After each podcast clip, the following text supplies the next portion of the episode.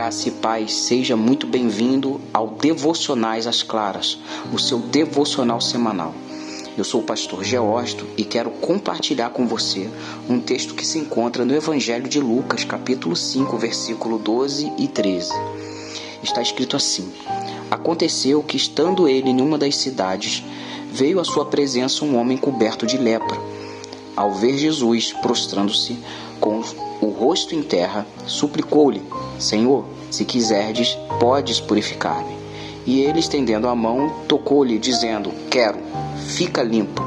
E no mesmo instante lhe desapareceu a lepra. O corpo tem uma grande importância na visão bíblica. Nós não podemos desprezar o corpo e deixar ele de qualquer jeito.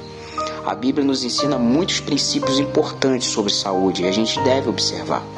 A Bíblia diz que nossos corpos serão ressuscitados, eles serão glorificados. O corpo é o santuário de Deus, como diz o texto bíblico.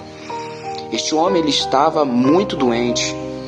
Um leproso no final da vida, ele se encontrava com uma carne totalmente podre, necrosada. Jesus, ele não enxota esse homem e possivelmente estava em estado terminal.